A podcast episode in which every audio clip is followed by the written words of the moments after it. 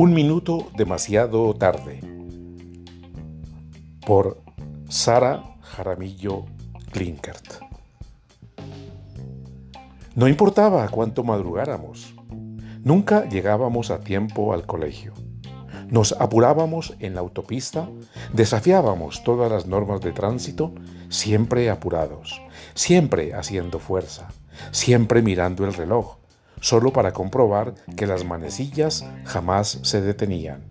Tic-tac, tic-tac. La mentira de la llanta pinchada hacía tiempo había dejado de explicar por qué la puntualidad nos era tan esquiva. Tic-tac, tic-tac. Pronto entendí que salir tan afanados garantizaba olvidar cosas importantes. La manilla de softball, la bolsita de colores, la cartelera en la que me había trasnochado trabajando. Muchas veces descubrí que mis hermanos iban sin zapatos, sin mochila y sin tarea a una distancia en la cual era absurdo devolverse. En nuestra defensa solo diré que vivíamos muy lejos y sumábamos cinco niños, lo cual hacía humanamente imposible llegar a tiempo a colegios en donde un minuto tarde ya era demasiado. Tic-tac, tic-tac.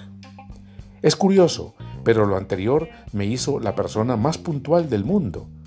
Apenas tuve la oportunidad de, manejar mi propio tiempo, me propuse no llegar tarde a ninguna parte.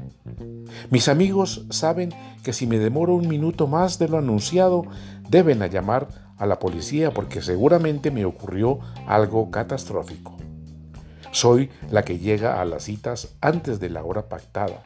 Soy la que rara vez deja olvidado algo en casa. Soy la que mira el reloj cada minuto cuando estoy en situación de espera. Soy la que deambula solitaria intentando pasar inadvertida mientras llega la hora del encuentro. Sé exactamente a qué se refería E. B. Lucas cuando dijo que la puntualidad lo hacía sentir muy solo. Es un tipo de soledad que se profundiza en países como el nuestro, en donde llegar tarde es la regla y llegar a tiempo es la excepción. Confieso que idolatro a Immanuel Kant, y no solo por habernos regalado la crítica de la razón pura. Lo idolatro porque, al parecer, era tan extremadamente puntual que los vecinos cuadraban sus relojes en función de los paseos que realizaba por las calles de su ciudad, siempre a la misma hora y por la misma parte. Tengo una amiga que a menudo llega retrasada al lugar de trabajo. Su excusa es que vive muy lejos. A la hora del café siempre terminamos debatiendo acerca de si su excusa justifica la impuntualidad. Yo digo que no. Mi punto es que quien vive más lejos debería llegar de primero porque está obligado a prever las posibles dificultades del trayecto, no solo las conocidas, sino también las desconocidas.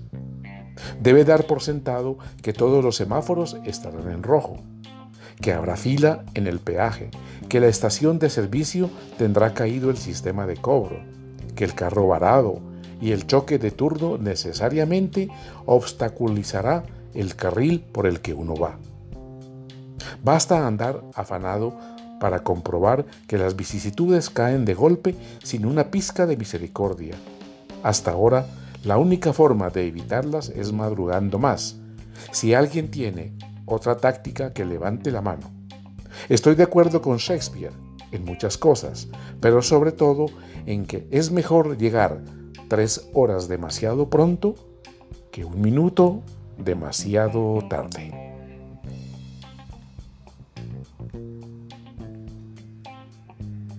Un minuto demasiado tarde por Sara Jaramillo Klinkert, voz Marco Aurelio Vela Guerrero, Medellín, Colombia, marzo 2023.